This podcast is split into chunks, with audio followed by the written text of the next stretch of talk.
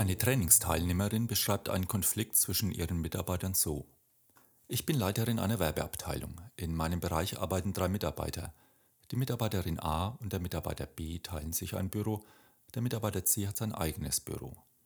Die Mitarbeiter A und B sind ca. 30 Jahre alt und haben nach ihrem Studium fast zeitgleich in der Werbeabteilung das Arbeiten begonnen. Der Mitarbeiter C ist neu im Unternehmen und befindet sich in der Einarbeitungsphase. In der letzten Teambesprechung wies Mitarbeiterin A den Kollegen auf einen Fehler hin. Dabei machte sie ihm den Vorwurf, er hätte mit seiner Nachlässigkeit beinahe einen wichtigen Kundenauftrag gefährdet. B fühlte sich scheinbar bloßgestellt und empfand diesen Vorwurf als Anmaßung. Er beschuldigte daraufhin A, dass sie ihm wichtige Kundeninformationen zurückgehalten habe. Sie würde sich nur ärgern, dass er für den Kundenauftrag verantwortlich ist und nicht sie. Der neue Mitarbeiter war sichtlich irritiert über die Art und Weise der Auseinandersetzung. Ich habe den beiden gesagt, dass ich einen solchen Umgang nicht toleriere und mit ihnen den Konflikt klären werde. Ich habe bereits einen Termin festgelegt. Hi und herzlich willkommen zum Podcast Brain Food for Leaders, Impulse und Denkanstöße für Menschen, die Verantwortung übernehmen für sich selbst und für andere. Mein Name ist Thomas Geuss. In den vorangegangenen Episoden 55, 56 und 57 Kommunikation in explosiven Gesprächssituationen, woran wir erkennen können, dass Konflikte schwelen und Konfliktgespräche führen, habe ich bereits erwähnt, dass das Wort Konflikt seinen Ursprung im lateinischen confligere, kämpfen, zusammenstoßen hat – so wurden die Waffen vor dem Kampf möglichst laut zusammengeschlagen, um dem Feind Angst einzuflößen, wobei auch diejenigen, die mit den Waffen gelärmt haben, vermutlich nicht weniger Angst hatten. Konflikte gehören nun mal zum menschlichen Zusammenleben und so könnte man etwas provokativ feststellen, die Grundsituation menschlichen Zusammenseins ist potenziell konflikthaft. Doch es besteht auch die allgemeine Anschauung, Konflikte seien destruktiv und immer Ausdruck, dass etwas nicht richtig oder gar schief läuft, dies hat zur Folge, dass wir Konfliktsituationen gegenüber eher mit Ablehnung reagieren oder zu möglichst schnellen Not- oder Scheinlösungen tendieren.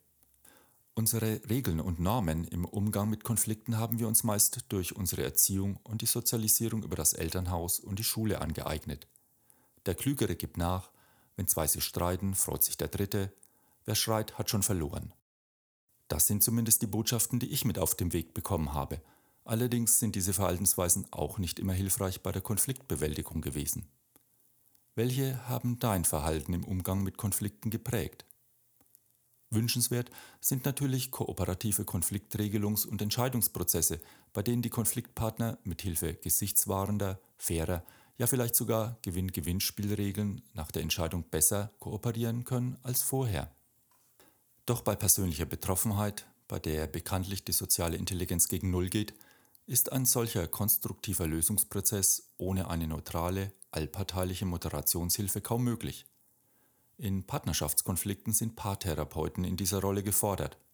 Vorgesetzte in Organisationen befinden sich qua Amt, insbesondere in Richtung ihrer Mitarbeiter, in dieser Rolle. Sie haben aufgrund ihrer Sanktionsmacht die Möglichkeit, einen vernünftigen, möglichst allparteiligen Lösungsweg aufzusetzen und zu begleiten und gegebenenfalls Kraft ihrer Position der Vernunft auf die Sprünge zu helfen. Dabei geht es beim heißen Konflikt um Deeskalation und Versachlichung. Beim kalten Konflikt müssen erst einmal Erstarrung und Verleugnung bewusst gemacht und die Konfliktpunkte unter dem Teppich hervorgeholt und mutig auf den Tisch befördert werden. Manchmal muss der Vermittler die heißen Kartoffel anfassen, mit der Gefahr, sich zu verbrennen. Dadurch wird die Beziehungssituation durchaus etwas aufgeheizt, was aber oft für das Auftauen der eingefrorenen Fronten nützlich ist.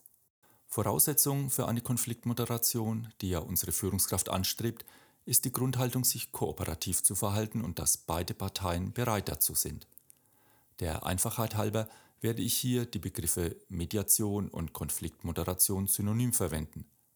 Grundsätzlich nehmen ein ausgebildeter professioneller Mediator und die Konfliktparteien, welche sich freiwillig zu einer Mediation entschlossen haben, an der Mediation teil. Zunehmend sind jedoch Führungskräfte gefordert, eine Mediatorenrolle einzunehmen und hier Kompetenzen zu entwickeln. Bevor wir uns einen möglichen Konfliktklärungsprozess anschauen, noch einige Leitsätze für eine Konfliktmoderation, die helfen können. Das Gespräch auf zukunftsorientierte Ziele ausrichten, statt alte Geschichten aufzuwärmen. Vertrauensvorschuss hervorheben, statt Misstrauen zu fördern. auf Beweglichkeit der Konfliktparteien positiv eingehen, statt gegen Sturheit anzukämpfen. Übergeordnetes Interesse benennen, statt auf Partialinteressen einzugehen. Den Gewinn für beide Seiten betonen, statt relative Vorteile für die eine oder andere Seite hervorzuheben und die Gesichter der Parteien wahren helfen, statt Demaskierung zuzulassen. Wie kann nun eine Konfliktmoderation unserer Führungskraft ablaufen? Zuerst wird sie die Rahmenbedingungen mit beiden Mitarbeitern klären und vereinbaren. Sie führt mit beiden Mitarbeitern unter vier Augen Vorgespräche über die subjektiven Problemsichten sowie die Ziele und Wünsche. So schafft sie eine Vertrauensbasis durch aktives Zuhören und allparteiliche Empathie sowie eine Mandatsabsprache über ihre Rolle und Aufgaben als Prozessverantwortliche und holt sich die Zustimmung und Bereitschaft der Mitarbeiter zur gemeinsamen Konfliktbearbeitung ein.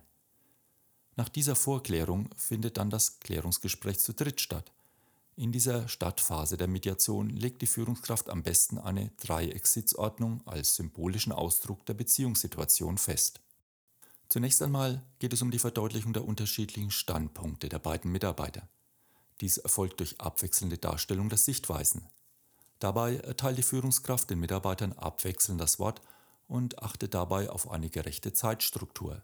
Jeder Mitarbeiter bekommt fünf bis zehn Minuten Redezeit. Dann erfolgt der Wechsel. Wichtig ist hierbei wieder allparteiliches Zuhören beider Parteien. Die Mediatorin, also unsere Führungskraft, kann simultan im Prozess ein sichtbares Protokoll, zum Beispiel auf Flipchart, anfertigen und dabei darauf achten, die aktive Partei vor den Rechtfertigungs-, Erklärungs-, Gegendarstellungs- und Angriffsversuchen der Gegenseite zu schützen. Sind die unterschiedlichen Standpunkte nun benannt, versucht sie zwischen den beiden Parteien eine Brücke zu bauen. Sie haben Folgendes gesagt, was sagen Sie dazu? So kann es zu einer gemeinsamen Sicht der unterschiedlichen Standpunkte, Wahrnehmungen und Gefühle kommen, nach dem Motto We agree that we disagree, Einigkeit im Nicht-Einig-Sein, oder erst verstehen, dann verstanden werden. Die Führungskraft nimmt nun zunehmend die Rolle einer Erklärungshelferin ein und versucht die aktuellen Probleme mit Hilfe lösungsorientierter Modelle zu verdeutlichen. Ich sehe sie beide in folgendem Teufelskreis gefangen. So langsam kann es sein, dass so der Weg für eine sachliche Problemlösung geebnet wird. Ist der Konflikt identifiziert, werden durch die Führungskraft die Knackepunkte klar und eindeutig angesprochen möglichst in Ich-Botschaften. Die Führungskraft betont dabei immer wieder, es wird keinen Sieger und keinen Verlierer geben. Wichtig ist, Beschuldigungen vermeiden. Es ist ratsam, sich Zeit zu nehmen, keinen Druck zu machen, sonst lieber einen neuen Termin zu vereinbaren. Dann kann die Suche nach Lösungen beginnen. Es werden so viele Vorschläge wie möglich gesammelt und alle Betroffenen dabei beteiligt. Die Ideen sollten dabei noch nicht bewertet werden und die Mitarbeiter zu noch mehr ungewöhnlichen Lösungen ermuntert werden. Anschließend wird gemeinsam ein kritischer Blick auf die Lösungsideen geworfen. Die Führungskraft kann zum Beispiel die Mitarbeiter mit einem Arbeitsauftrag zur Vorbereitung auf die nächste Moderationsphase in eine Pause schicken. Welche der von ihrem Kollegen vorgeschlagenen Lösungen haben Ihrer Meinung nach Aussicht auf Erfolg und weshalb würden Sie diese Lösung präferieren? Oder Machen Sie sich bitte Gedanken, woran die angedachte Konfliktlösung scheitern könnte. Wir treffen uns in 20 Minuten wieder. Lösungen, die für beide Beteiligten unannehmbar sind, werden benannt und dabei die Gefühle der Beteiligten abgefragt. Das Ziel ist es nun, sich gemeinsam für die beste annehmbare Lösung zu entscheiden. Deshalb lässt sich die Führungskraft die Lösung genau beschreiben, sodass alle Beteiligten eine gemeinsame Lösungsvorstellung entwickeln können und dabei wird immer wieder abgefragt, ob sie alle akzeptieren können. Durch die Frage, woran könnte die Lösung scheitern, kann die Angst abgebaut werden, der Lösung zu widersprechen. Nun gilt es, die Lösung zu konkretisieren und Vereinbarung zu treffen. Wer soll was wann tun? Dranbleiben ist dann die Devise. Den nächsten Review-Termin vereinbaren und regelmäßig die Einhaltung der getroffenen Absprachen überprüfen. Die Beteiligten fragen, wie die Lösung funktioniert und gegebenenfalls Korrekturen und Verbesserungsvorschläge erarbeiten. Ja, wir drücken unserer Führungskraft die Daumen. Wegen der hohen emotionalen Eigenbetroffenheit ist es schwierig für die Mitarbeiter, den Konflikt selbst angemessen zu regeln, weil natürlicherweise vom Konfliktgegner wechselseitig unterstellt wird, dass die eigenen Lösungsvorschläge lediglich andere Formen der Durchsetzungsstrategie seien. Deshalb ist unsere Führungskraft hier als Mediatorin gefragt und muss ihre Führungsverantwortung wahrnehmen. Zugegeben, es gibt angenehmere Aufgaben.